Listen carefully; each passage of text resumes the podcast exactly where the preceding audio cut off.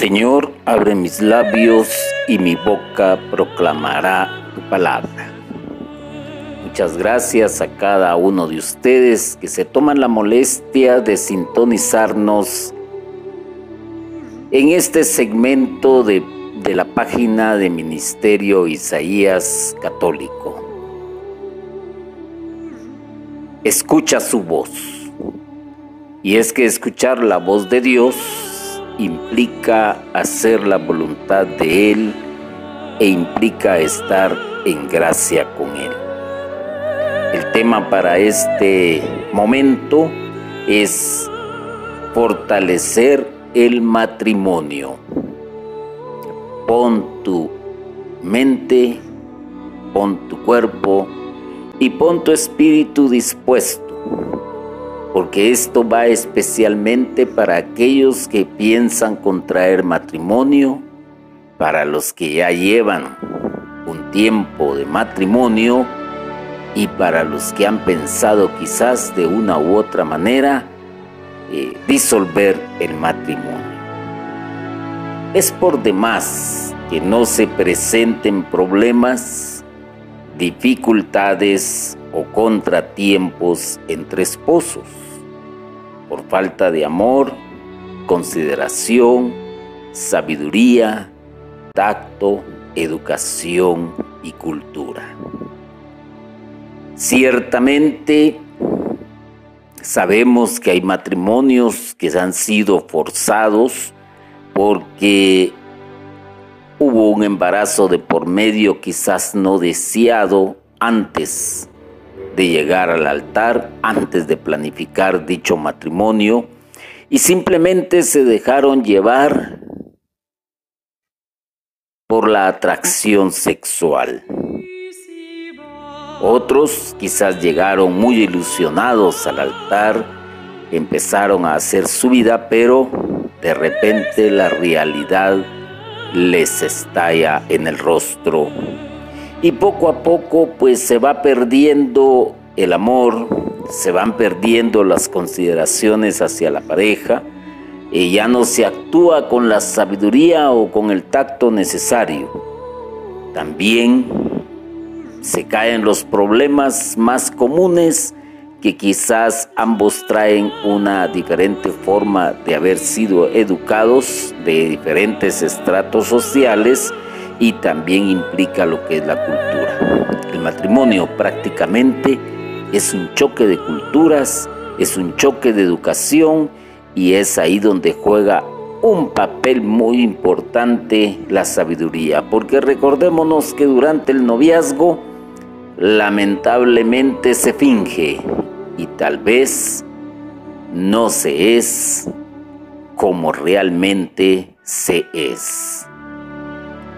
La definición del matrimonio, pues lo vemos que es una unión de dos personas mediante determinados ritos o formalidades legales y que es reconocida por la ley como familia. Hablando en el plano pues legal, hablando en el plano social, pues es la unión de dos, de dos personas mediante un contrato, llamémosle así. Hoy se está estipulando pues que haya un contrato prenupcial para saber a qué se atienden las personas, aunque digan en, en sí mismas que probablemente se aman el uno al otro, pero hoy se maneja esa posibilidad para en caso de rompimiento o en caso de falta de alguna de las cosas que dice en el contrato, cuando ya están casados, pues lo pueden aplicar para divorciarse más fácilmente. En el catolicismo es un sacramento que une indisolublemente a un hombre y una mujer y por el que se comprometen a vivir de acuerdo con las prescripciones de la iglesia. Hago énfasis, un sacramento. Esto quiere decir que es algo consagrado, que la pareja se consagra el uno al otro, se consagra a Dios. Y que por lo tanto están entendiendo que lo que Dios unió no lo separe el hombre.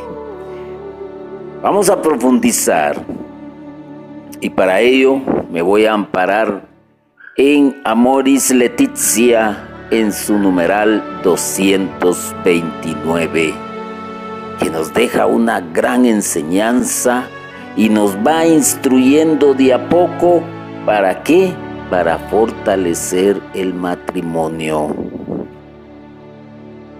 La iglesia probablemente tiempos atrás o probablemente en tiempos actuales ha pensado que no hay matrimonio perfecto. Claro, estamos hablando de historia, estamos hablando de acontecimientos.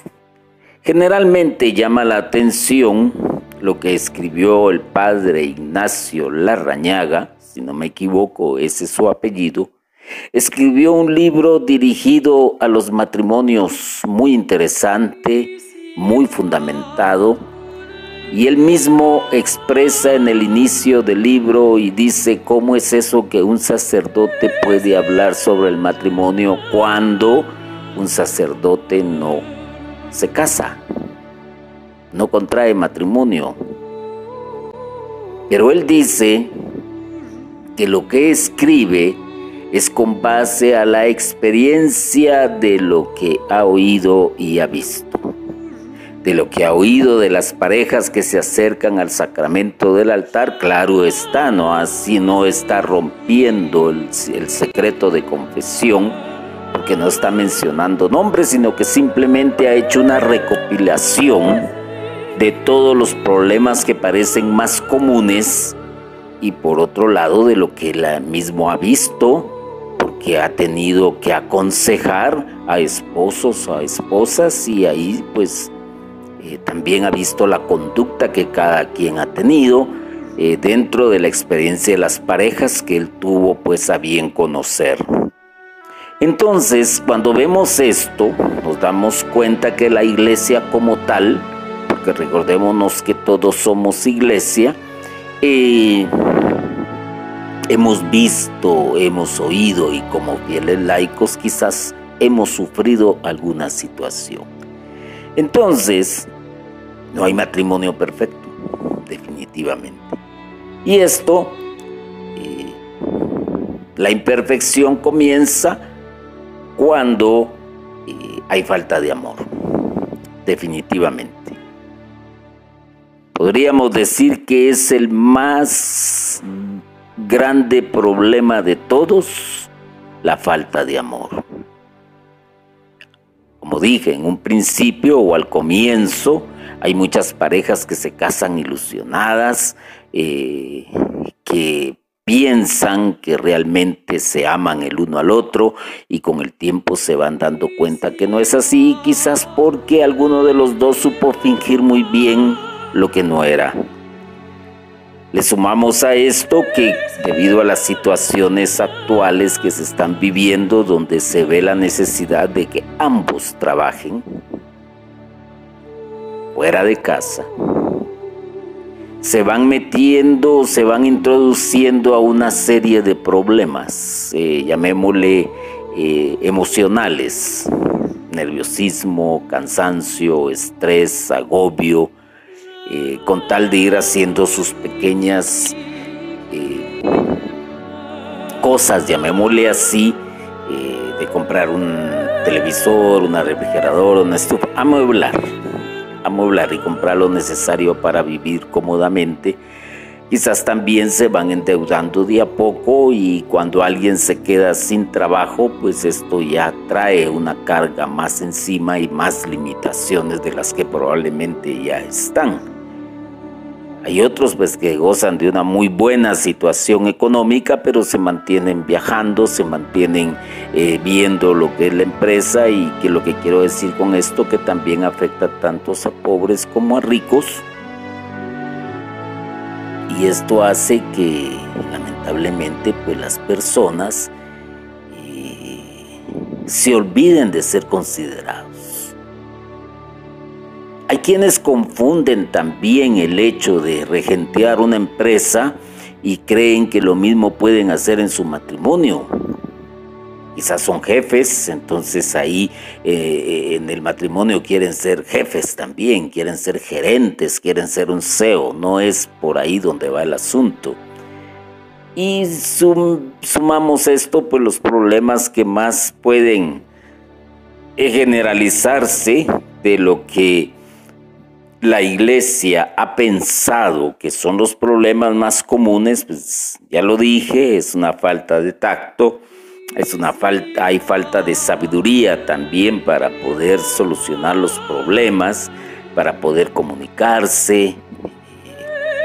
Eh, hay también situaciones, como lo dije, eh, eh, de educación y de cultura.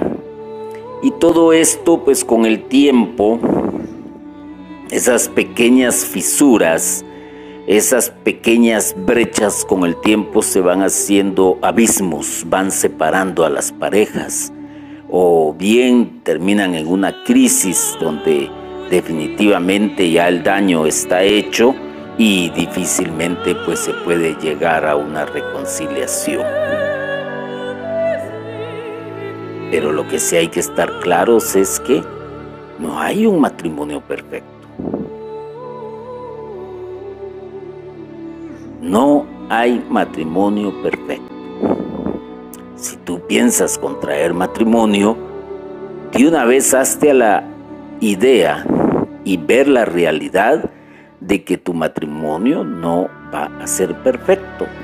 Eso solamente existe en los cuentos de hadas, solamente existe en las telenovelas, solamente existe en las series de televisión. Pero en la realidad no. Siempre va a haber contratiempos. Y es ahí en esos contratiempos donde la pareja tiene que ver de otra manera la situación y resolver todas las situaciones o problemas o contratiempos que se presenten con sabiduría. También dentro de esto, eh, la iglesia, que ha sido muy sabia, sabe y ha pensado muy bien. No es la voluntad de Dios que los esposos siempre estén discutiendo ni mucho menos que se separen o distancien. Esa no es la voluntad de Dios. Y lo podemos ver también desde el principio del libro del Génesis.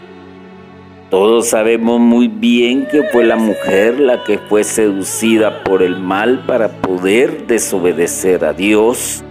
Entró en desobediencia, tomó del fruto prohibido y después llegó Adán y también lo invitó a comer del fruto. Veamos algo acá. Si Dios hubiese pensado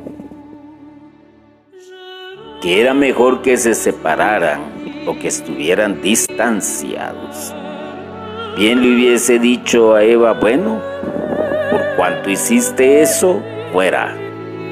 Y le hubiera dicho a Adán, quédate. Y no te preocupes, yo te haré otra Eva, eh, mejor que esta que, que, que, pecó. Momento, ¿no? Ambos, porque son uno solo. Y ambos tuvieron que abandonar el paraíso. Y no les dijo, bueno, cada quien por su lado. No, no, no, no les dijo eso. No les dijo eso.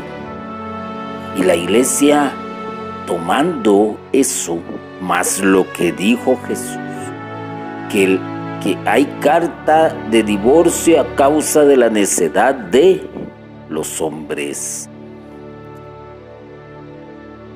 Y entonces,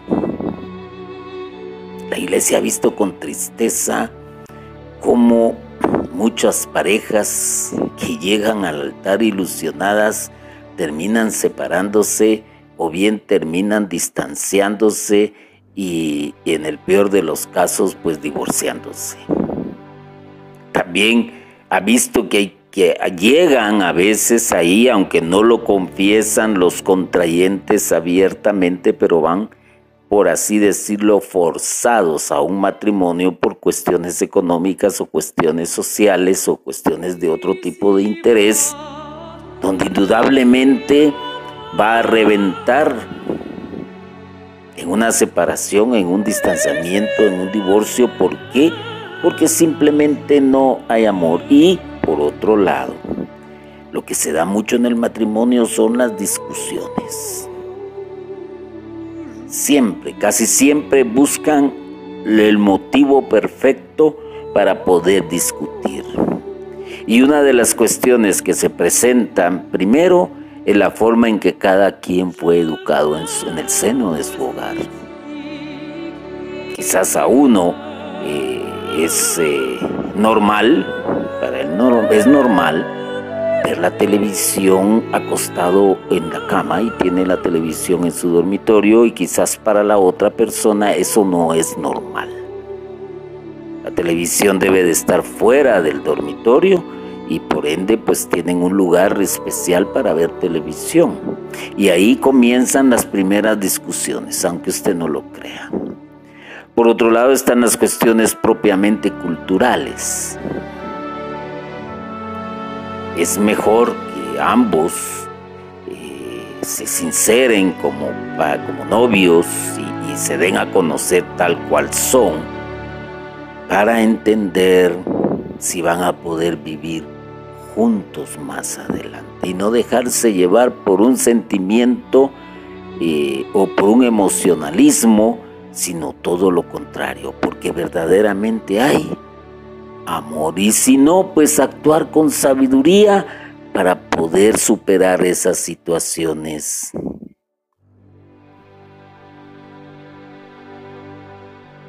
También dentro de lo que la iglesia ha visto y que realmente ha pensado que todo lo que aumenta las tensiones o que haga el matrimonio infeliz o ineficaz o ineficaz. Son propiamente situaciones a veces ajenas al seno del hogar. Cuando hay intromisión de parte del suegro, de la suegra o del cuñado, de la cuñada, del tío, de la tía, etc. Cuando se permiten los matrimonios, el llenar su casa de, de amigos, entre comillas, o de amigas, o cuando llegan a unos acuerdos que realmente no son nada agradables. El viernes es para ti, o me, te puedes ir con tus amigas, disfruta la noche, etcétera, y, y los miércoles son para mí, y no hay ahí preguntas, no hay esto, no hay lo otro, y no funciona así. Otra de las situaciones son las cuestiones económicas, quién gana más, quién gana menos, eh, quién aporta más, quién aporta menos, y todo eso va provocando una serie de problemas. Pero hablaba también de lo que está fuera del matrimonio, que hace que se aumenten las tensiones. Por ejemplo, el tráfico, eh, por ejemplo, eh, las distancias entre trabajo y casa, utilizando transporte público, o, bien las situaciones que vive cada quien en su trabajo, o, qué sé yo. Hay muchas cosas que pueden hacer, hacer realmente que el matrimonio, en lugar de verse fortalecido, pues se debilite ¿Qué piensa entonces la iglesia ante esta situación que ha visto? Y por eso Amoris Leticia nos lo dice muy bien.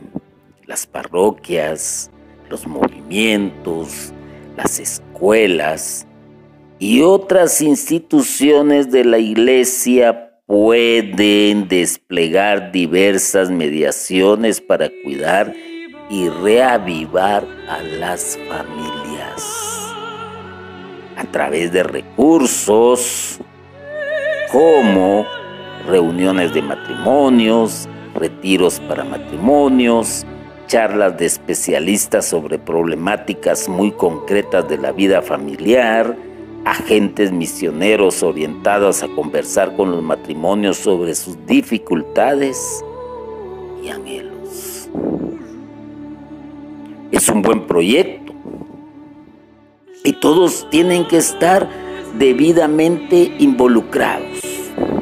Las parroquias, si supiésemos cuántos matrimonios existen en el ámbito parroquial, ¿Y cuántos de esos matrimonios quizás están pasando también por alguna serie de contratiempos? Y Amor y Leticia lo dice porque lo ha visto.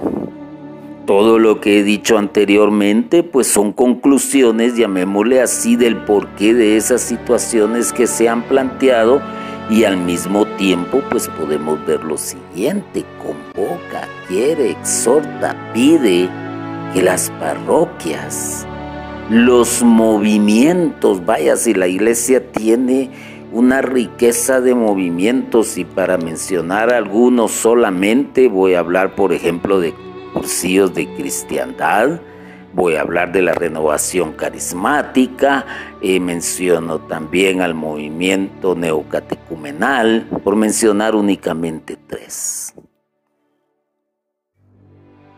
Tienen que estar estos movimientos también bien metidos dentro de los problemas que están viviendo los matrimonios y de los ataques externos que se están haciendo.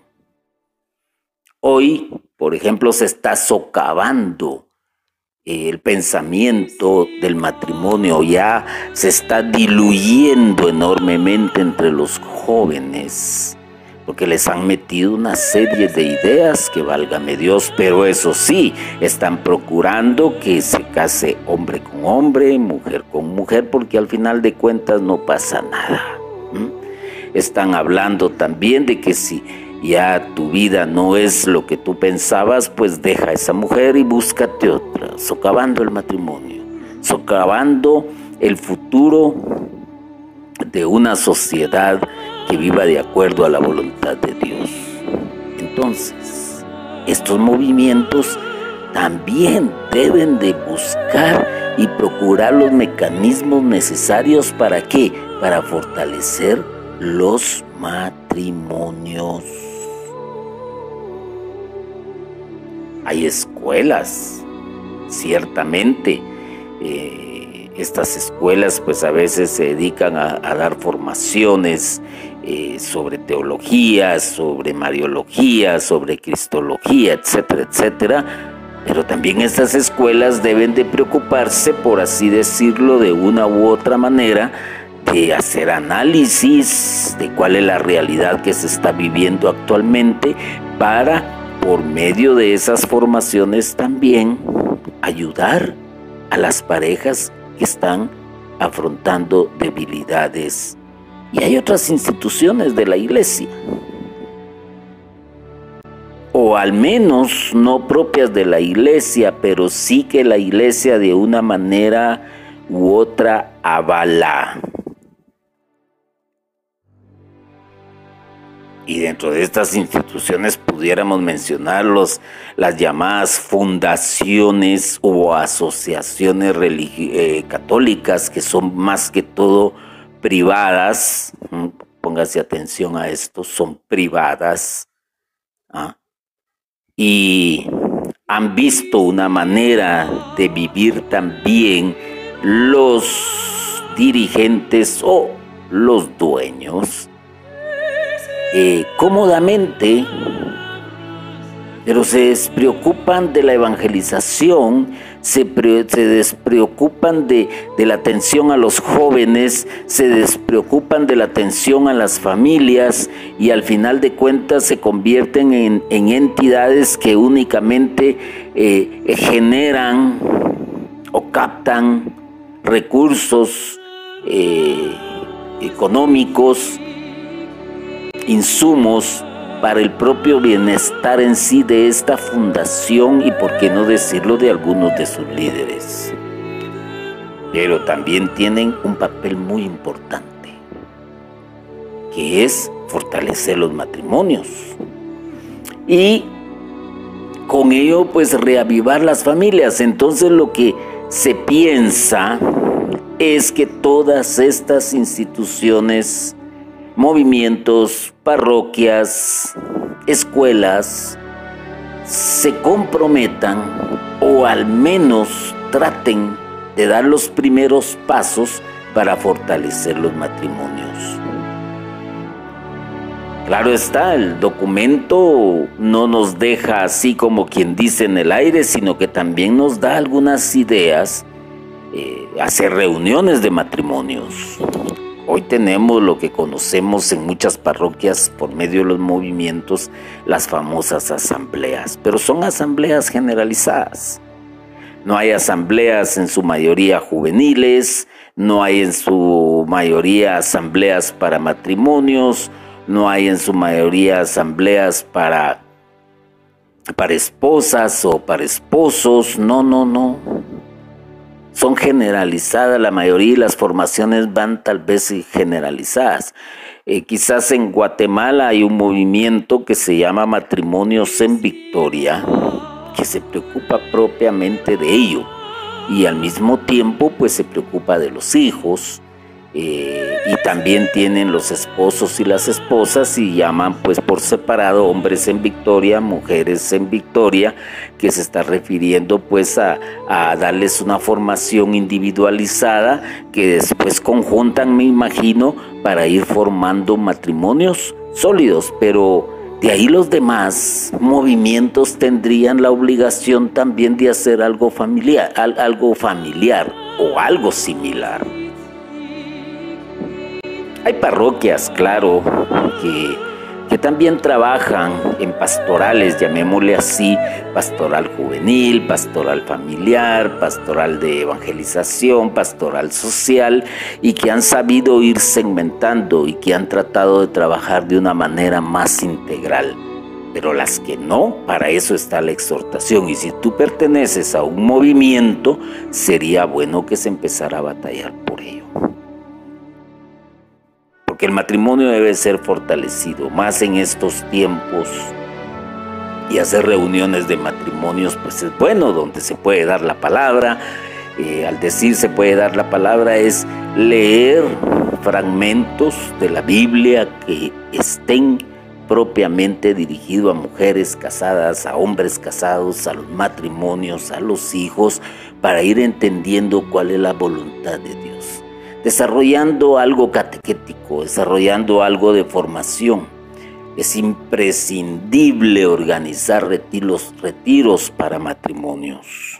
No basta un retiro anual mínimo para fortalecer bien un matrimonio. Deberían de hacerse por lo menos cuatro retiros anuales, uno cada trimestre. Y ahí enfocar las situaciones que realmente eh, están causando que se esté horadando la base, la familia. Nos están ganando, nos están llevando la delantera y no estoy hablando de cuestiones propiamente de otros movimientos o de otro tipo de religiones, no, estoy hablando de realidades, de movimientos sociales, de movimientos políticos que han visto que la única manera de evitar, por así decir, una de las eh, eh, que ellos llaman la explosión demográfica es evitando que hayan matrimonios. Otros pues promoviendo matrimonios dentro de la igualdad de, sexo, estos no pueden concebir. Y hay situaciones bastante serias, bastante serias, peligrosas, y que atentan contra la moral de toda una sociedad y quien defiende la moral, la entidad que más lo sabe hacer es la iglesia, pero un pueblo que pierde la moral va, es un pueblo que va camino a la destrucción. Y si en esto hay un poco de error, pues léase la historia de las grandes civilizaciones y se van a dar cuenta que la decadencia moral los ha llevado a la eliminación, a la destrucción o simplemente a desaparecer. No basta, o, podríamos decir, no basta solo con reunirnos en la iglesia y hablar temas más que todo generalizados, no. Hay que hablarle a cada quien en la manera que hay que hablarle. Jóvenes para jóvenes, esposos para, para, para esposos, esposas para esposas, casados para casados, etc. Y que cada parroquia y cada movimiento pues busque eh, en, el calendario anual que hacen de actividades y que busquen también en, las actividades parroquiales eh, anuales que planifican, tomen en cuenta esto y aquí juega un papel muy importante el sacerdote. Nosotros los laicos no somos eruditos en todo. Es mentira. Algunos seremos expertos en Mariología, otros expertos en, Cristología, otros expertos en, en, formación bíblica, otros expertos en, darle una interpretación más allá a los documentos de la iglesia, otros expertos en, hablar eh, sobre el cambio de vida que se ha obtenido a través del caminar en los caminos del Señor pero hay especialistas, hay especialistas sobre problemáticas muy concretas de la vida familiar. Hay que invitar a este tipo de personas. Y si es una persona que está en comunión con la iglesia, mucho que mejor.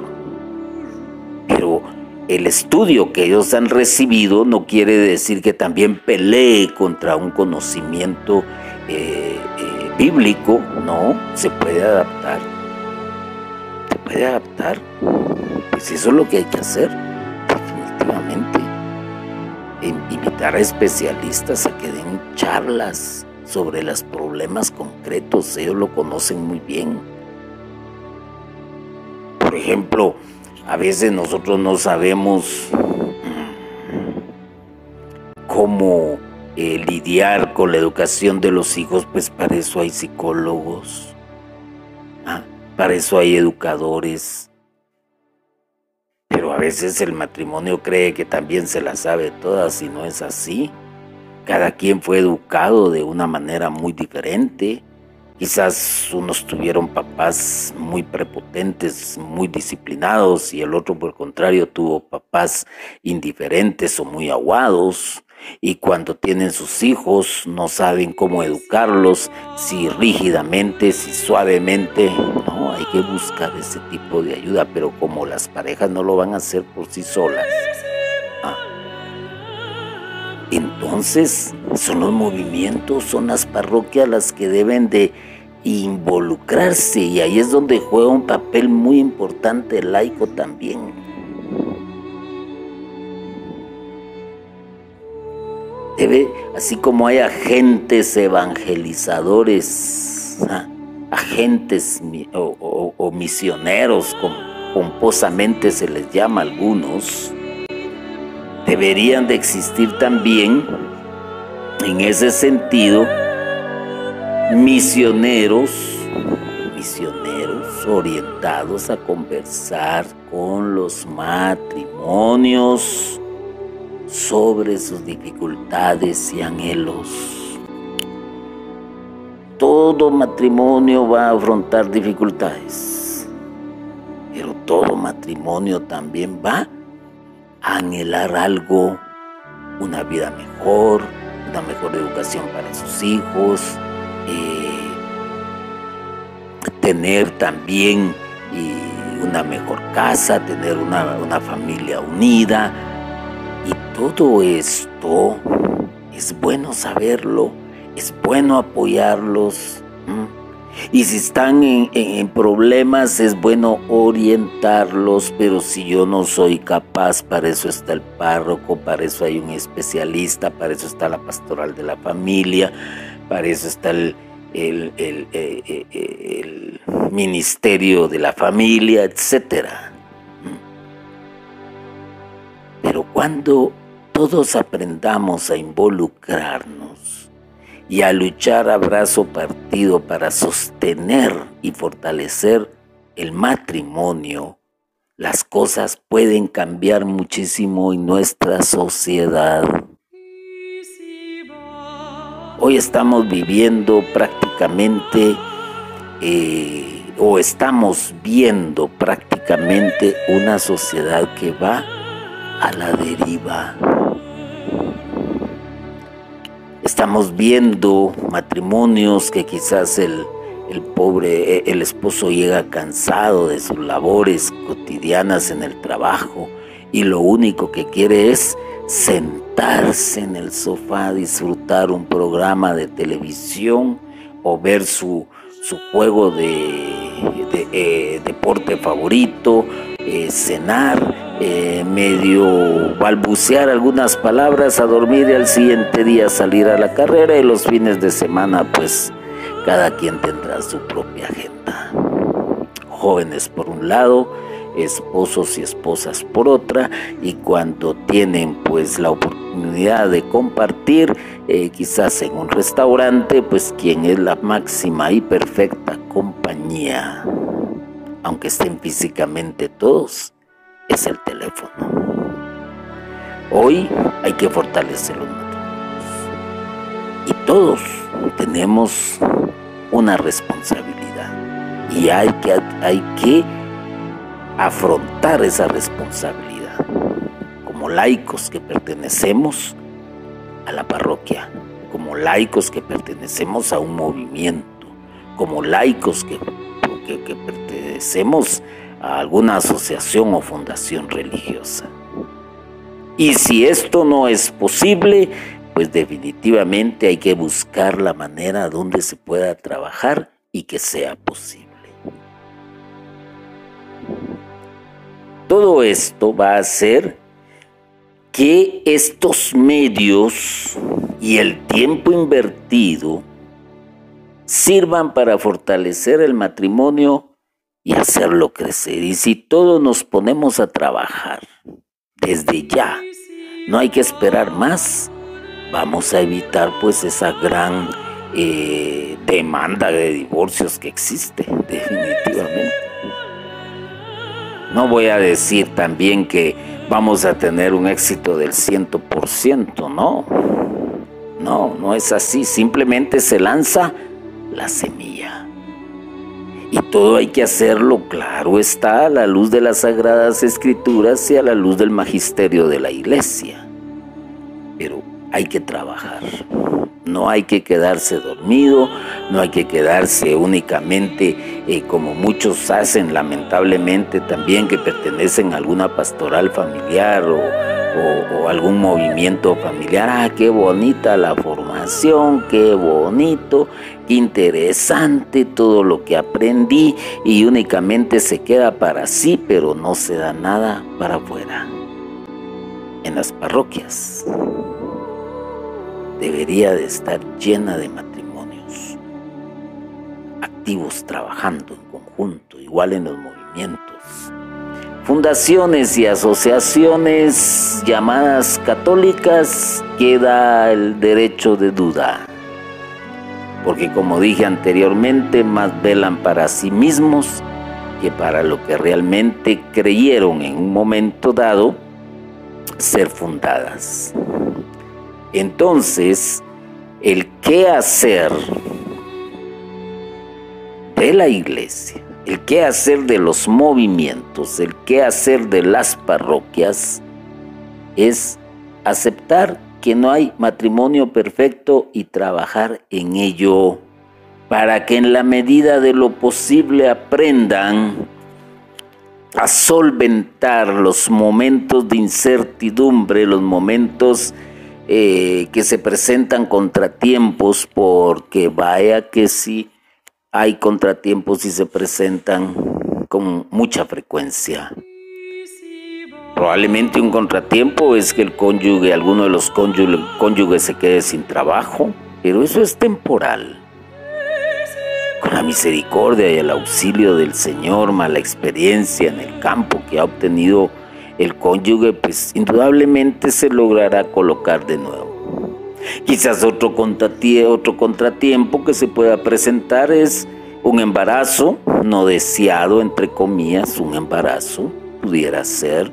Otro contratiempo que se pueda presentar es eh, cambiar de, nivel o de estilo de vida eh, en lo que se van adaptando y toda la situación, etc.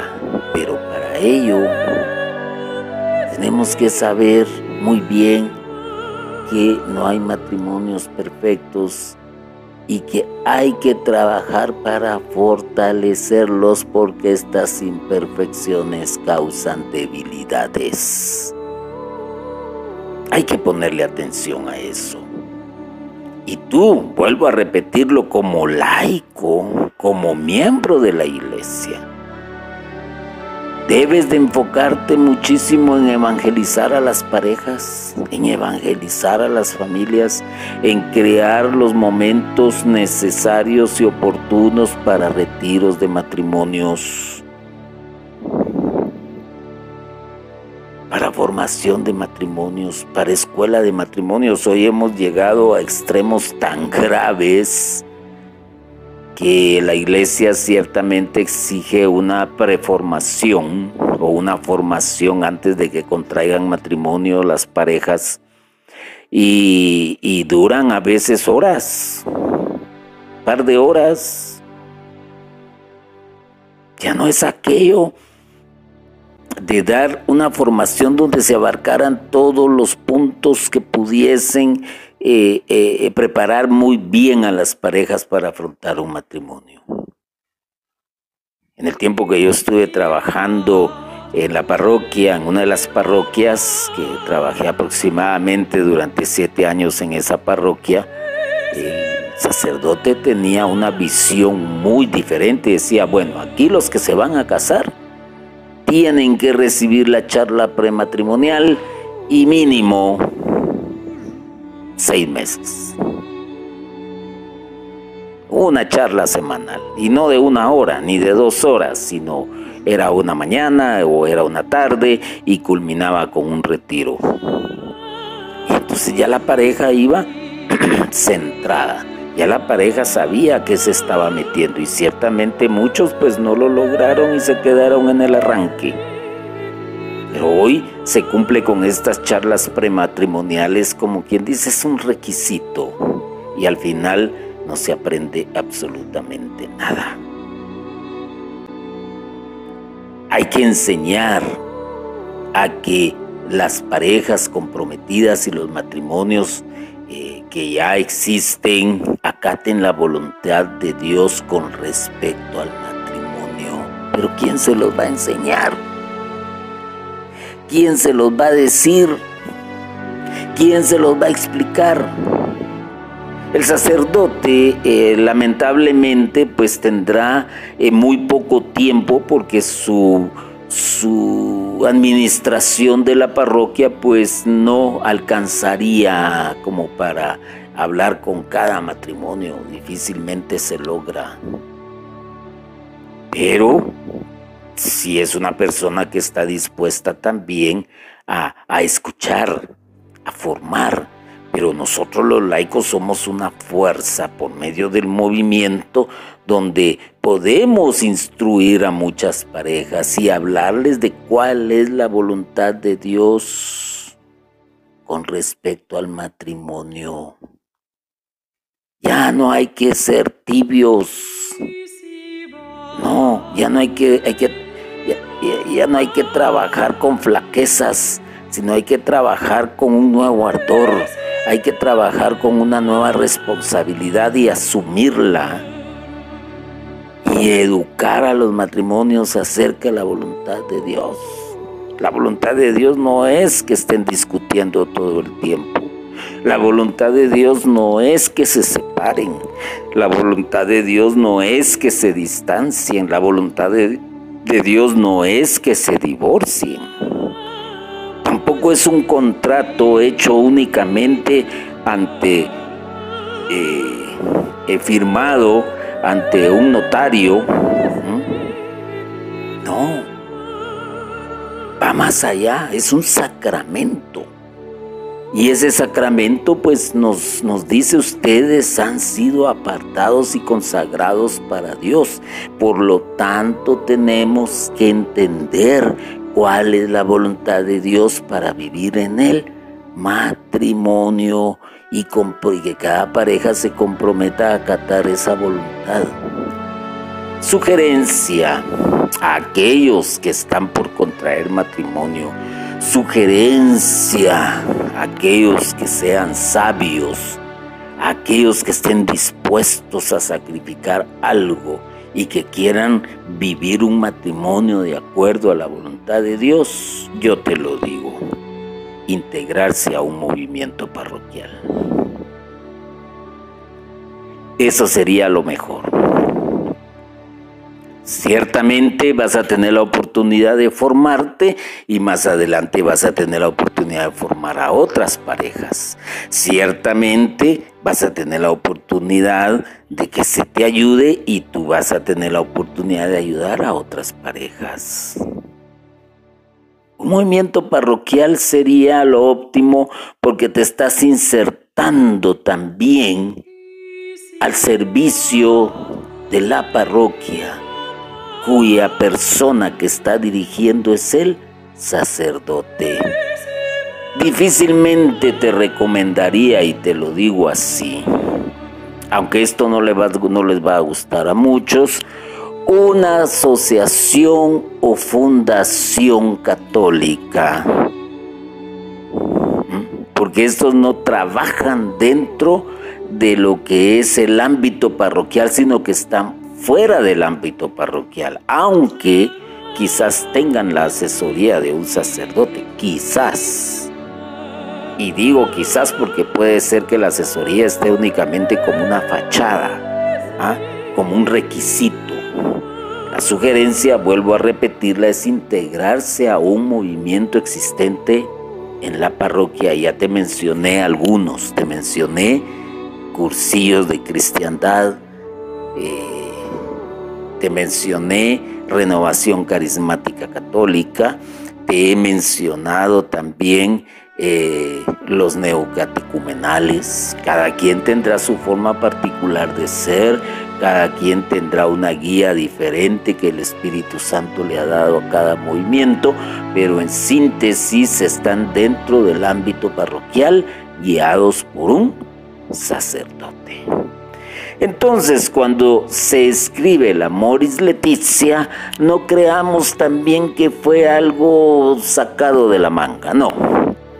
Definitivamente es una inspiración del Espíritu Santo y que tomó a dicho escritor, como lo hizo todos los escritores de la Sagrada Escritura, para que nos orienten y nos formen y nos exhorten Así que si tú quieres salvar tu matrimonio, si está atravesando por momentos difíciles, insértate a un movimiento parroquial, involúcrate. Quizás lo hará primero la, esposa y después seguirá el esposo al ver eh, ciertos cambios de conducta positivos o a la inversa, primero lo hará el esposo y después la esposa y por ende pues contagiarán a los hijos. Eh, y no se dé el ciento por ciento, pero al menos un buen porcentaje se va a dar. Donde vas a tener esa oportunidad de poner al Señor como centro de tu familia. Ahora bien, la Sagrada Escritura en Corintios eh, nos dice lo siguiente. En cuanto a los casados, les ordeno, no yo sino el Señor, que la mujer no se separe del marido, mas en el caso de separarse que no vuelva a casarse o que se reconcilie con su marido y que el marido no despida a su mujer. En cuanto a los demás, digo yo, no el Señor, si un hermano tiene una mujer no creyente y ella consiente en vivir con él, no la despida. Y si una mujer tiene un marido no creyente y él consiente en vivir con ella, no la despida. Pues el marido no creyente queda santificado por su mujer y la mujer no creyente queda santificada por el marido creyente. De otro modo, vuestros hijos serían impuros, mas ahora son santos, palabras de Dios. Interesante, Pablo que escribe porque ha visto, porque ha oído, es un hombre que, que, muy bien nos sabe decir eh, todo lo que nos atañe para afrontar las realidades que se vive y que hoy son motivo de escándalo para muchos. Uh. ¿Cómo va a ser eso que no nos podamos separar porque Dios no lo quiere? Si esta es la mujer que Dios me dio, si este es el hombre que Dios me dio, momento, ¿quién lo escogió? Yo te pregunto, ¿quién lo escogió? ¿Quién se fijó en él? ¿Quién se fijó en ella? Ah, momento. A veces cuando las cosas nos salen mal, ya tenemos al culpable perfecto, a Dios. Ah, la serpiente, la mujer, la mujer que me diste y la mujer, la mujer, dice la serpiente. Ah, ¿y quién fue el que creó la serpiente? Ah, bueno, entonces es Dios el culpable. No, hay que asumir las responsabilidades y las culpas. Hay que asumirlas. Pero eso para el mundo es chocante, ¿ya? Para el mundo te está diciendo, no, divórciate. No, divórciate. No, vive con otro de tu mismo sexo, no hay problema. Si lo que importa es que seas feliz. Pero la voluntad de Dios es otra de Dios es muy diferente. Y por cierto, se me viene a la mente algo que les voy a contar que quizás consuma un poco de tiempo y por lo tanto requiero de tu paciencia. Un famoso maestro encontró frente, se encontró frente a un grupo de jóvenes. Los muchachos argumentaban que es preferible acabar con la relación matrimonial cuando ésta se apaga en lugar de entrar en la hueca monotonía del matrimonio propiamente dicho. El maestro les dijo que respetaba su opinión, pero les relató lo siguiente. Mis padres vivieron 55 años casados. Una mañana mi mamá bajaba las escaleras para prepararle a papá el desayuno y sufrió un infarto. Cayó. Mi padre la alcanzó, la levantó como pudo y casi a la subió a la camioneta a toda velocidad condujo hasta el hospital. Cuando llegó, por desgracia, ya había fallecido. Durante el sepelio, mi padre no habló, su mirada estaba perdida, casi no lloró. Esa noche sus hijos nos reunimos con él. En un ambiente de dolor y nostalgia recordamos hermosas anécdotas. Él pidió a mi hermano teólogo que le dijera dónde estaría mamá en ese momento. Mi hermano comenzó a hablar de la vida después de la muerte, conjeturas de cómo y dónde estaría ella. Mi padre escuchaba con atención. De pronto pidió que lo lleváramos al cementerio. Papá, respondimos, ir al cementerio ahora. No discutan conmigo, por favor. No discutan con el hombre que acaba de perder a la que fue su esposa por 55 años. se produjo un momento de respetuoso silencio. No discutimos más.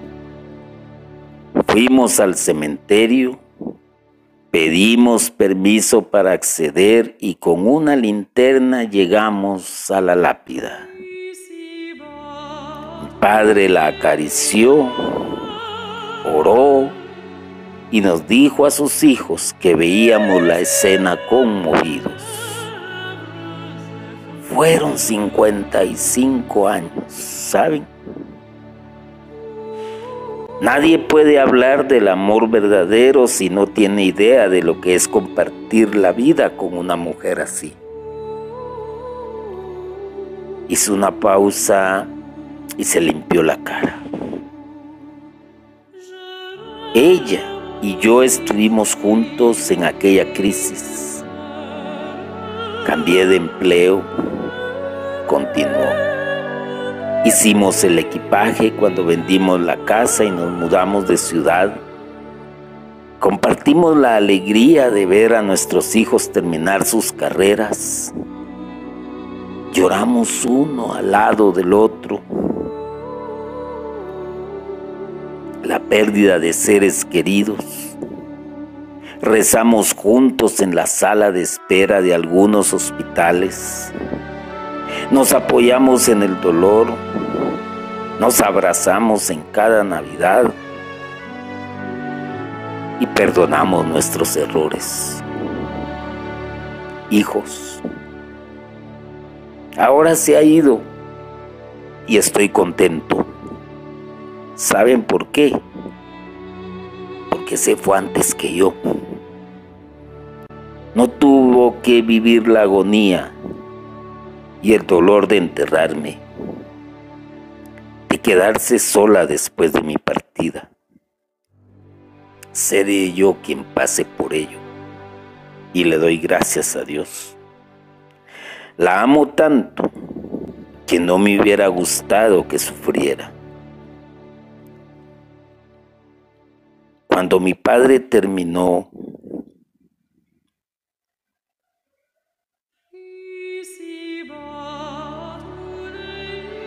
Mis hermanos y yo teníamos el rostro empapado de lágrimas. Lo abrazamos y él nos consoló. Todo está bien.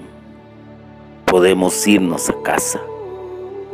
Ha sido un buen día. Esa noche entendí lo que es el verdadero amor. Dista mucho del romanticismo. No tiene que ver demasiado con el erotismo ni con el sexo. Más bien se vincula al trabajo, al complemento, al cuidado y sobre todo al verdadero amor que se profesan dos personas realmente comprometidas. Cuando el maestro terminó de hablar, los jóvenes universitarios no pudieron rebatirle. Ese tipo de amor era algo que no conocían. Ojalá, estimado oyente, que estás a punto de, de, de, buscarte una novia, de querer formar un matrimonio, puedas encontrar un amor así y ojalá que muchos matrimonios que están atravesando por situaciones difíciles puedan encontrar el amor así también, porque al final es la mujer que escogieron, es el hombre que escogieron. Y si lo encuentras, jamás, pero jamás lo dejes ir. Hermano y hermana que te has tomado tu tiempo para escuchar esto, eh, no puedo repetir todo lo que dije porque sería cansado para tu persona, pero te recuerdo el título, Fortalecer el matrimonio, y que tomé como base la Moris Letizia en su numeral te lo vuelvo a repetir, 229. Y te puedo decir en resumen, sacerdotes, servidores deben trabajar en conjunto e implementar lo que sea necesario para educar, formar y fortalecer los matrimonios, tanto de creyentes como no lo son, porque también hay un que no son creyentes. Pero basta con que te esfuerces en invitar a estas personas que no son creyentes a unas charlas, a unos retiros, a charlas con especialistas que nos pueden aumentar nuestro panorama, nuestra visión. Y vas a estar haciendo lo que Dios quiere. Vas a trabajar en la, conforme a su voluntad, amparados por la dirección del sacerdote. ¿Qué te puedo decir entonces para ya terminar y concluir? Esposos, trabajen juntos, reconcíliense y compartan la fe. Bendito y alabado sea Jesucristo por siempre. Amén.